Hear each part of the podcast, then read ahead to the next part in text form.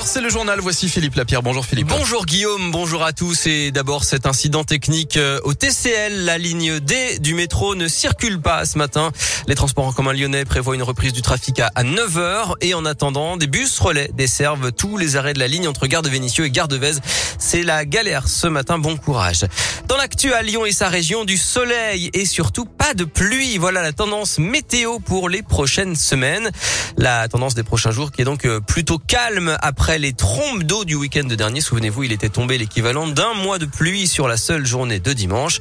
Mais la pluie, c'est fini pour un bon moment, selon Guillaume Séchet du site météolion.net. On va avoir une période effectivement de temps stable durant euh, plus d'une semaine, sans doute.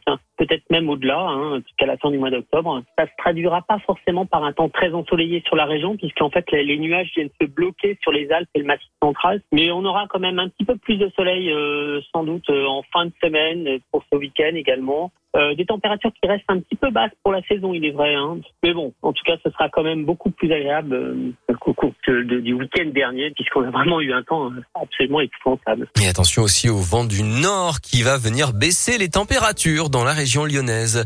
En bref, la lutte contre les trafics de drogue. Gérald Darmanin est en visite à Lyon aujourd'hui, puis au commissariat de Givor-Grigny.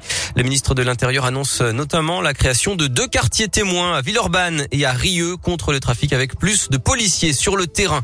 Grande manif nationale des sages-femmes aujourd'hui à Paris. 78 professionnels partent de Lyon ce matin pour y participer.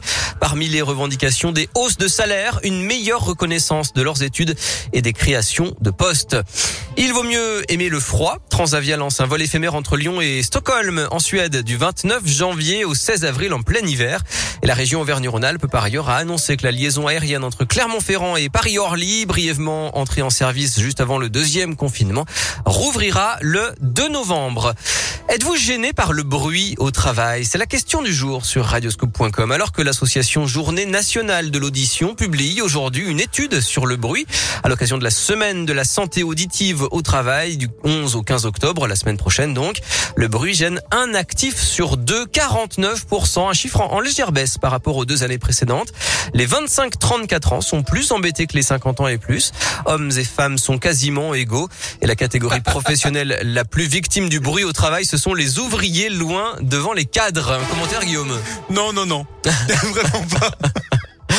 En football, on était en train de se dire que nous, on n'était pas gênés par le bruit au travail jusqu'à ce qu'on embauche Charles. voilà, tout.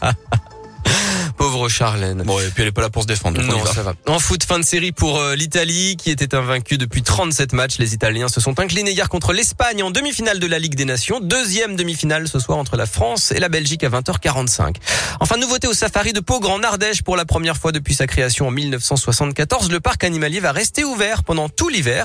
Pour l'occasion, il ah, lance un festival, le festival des Lumières Sauvages, le 23 octobre. Plus de 500 lanternes en forme d'animaux et de végétaux réalisées à la main vont s'illuminer. Cette nouveauté s'ajoute à la création de cabanes perchées depuis cet été pour passer une nuit insolite avec les ours et avec les loups.